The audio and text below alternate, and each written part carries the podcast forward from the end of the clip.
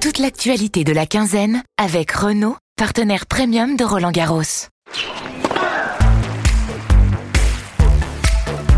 Bonjour à toutes et à tous, bienvenue dans Balle Neuve, le rendez-vous podcast quotidien de l'équipe pendant Roland Garros. Pendant 15 jours, avec un reporter de l'équipe, on va vous raconter tous les matins une anecdote, une histoire, vous donner une analyse, un décryptage d'un fait de jeu, les grandes stars, les Français et Françaises, les joueurs et joueuses méconnus, les évolutions techniques, stratégiques, les entourages, bref, de quoi briller avec vos amis fans de tennis. Et ne perdons pas de temps, la terre battue est prête. Balle Neuve, servez-vous.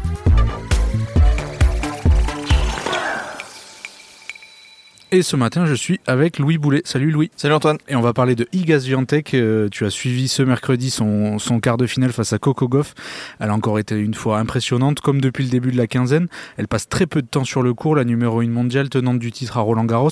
Euh, Est-ce que tu peux résumer rapidement son parcours euh, jusqu'au jusqu'au demi-finale bah, en fait, c'est un parcours plutôt euh, tranquille, hein, 5 matchs, seulement 15 jeux euh, de, de perdus. Et c'est ce qui est impressionnant avec elle, c'est qu'elle dégage un sentiment de sérénité qui est, incroyable.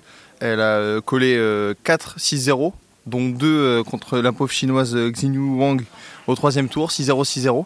Et donc là, c'est incroyable ce parcours. Elle, elle paume rien en route. Elle a aussi bénéficié en huitième du, de l'abandon dès la première manche de Tsurenko.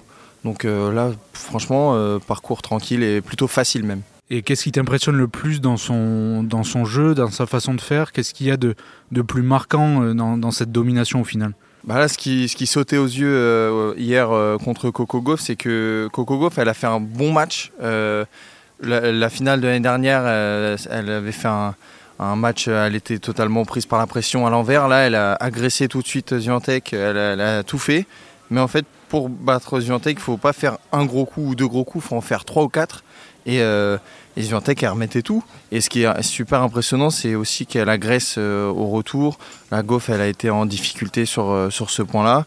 Et en fait, euh, tu, te dis qu'est-ce qu'il faut faire Il faut aller plus vite, je pense. En tout cas, là, c'est ce qui a, c'est ce qui a coûté à, Coco Goff, en tout cas.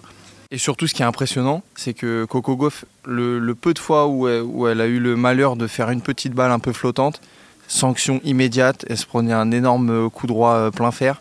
Et, euh, et, au final, ça fait 6-4, 6-2 en, une grosse heure et demie et euh, tu vois pas le, score filer.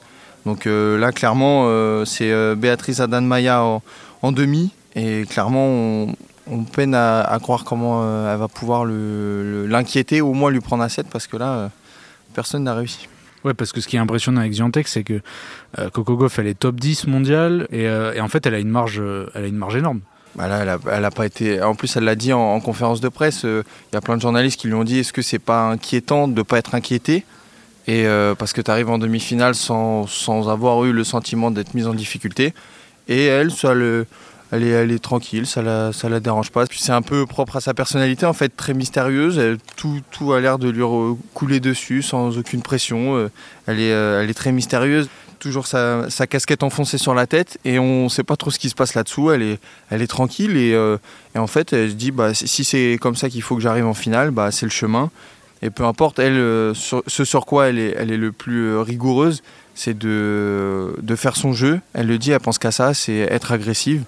Et si ça, si ça fonctionne et à la personne en face jusqu'en demi ou jusqu'en finale, bah, c'est comme ça, c'est pas son problème en fait. Mmh. Et il y a un truc qui est assez marrant avec Igaziantec, c'est ce parallèle euh, entre euh, en conférence de presse et dans la vie une personne très introvertie qui a presque qui donne qui donne presque l'impression de, de s'excuser d'être là et sur le cours une, une, brute euh, qui est là pour écraser le, la personne qui est de l'autre côté du filet. Bah, c'est fou parce qu'elle a que on, elle a que 22 ans, on pourrait l'oublier parce qu'elle a déjà deux Roland euh, dans la poche, mais elle a 22 ans et en conférence de presse c'est sûr elle est elle n'est pas intimidée parce qu'elle fait partie du, du Serail, elle sait comment ça fonctionne, mais euh, elle donne pas grand chose, c'est clairement pas la meilleure cliente.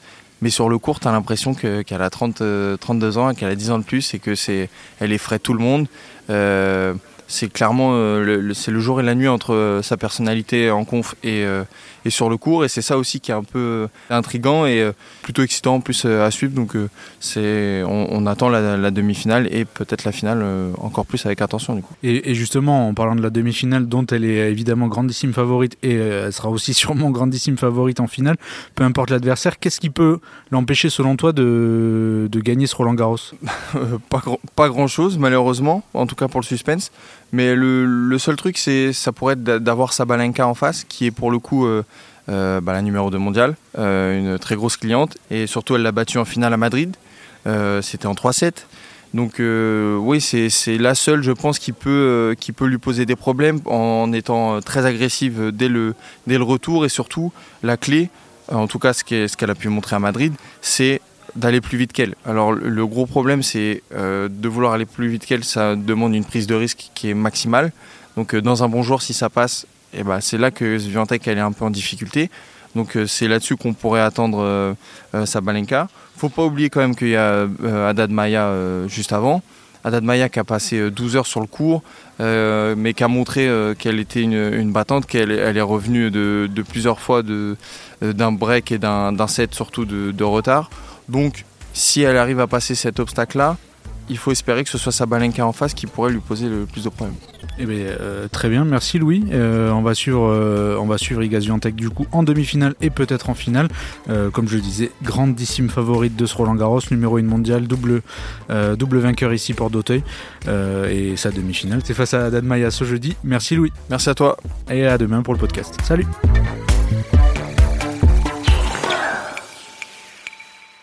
Rendez-vous demain pour un nouveau podcast de la quinzaine avec Renault, partenaire premium de Roland Garros. Renault.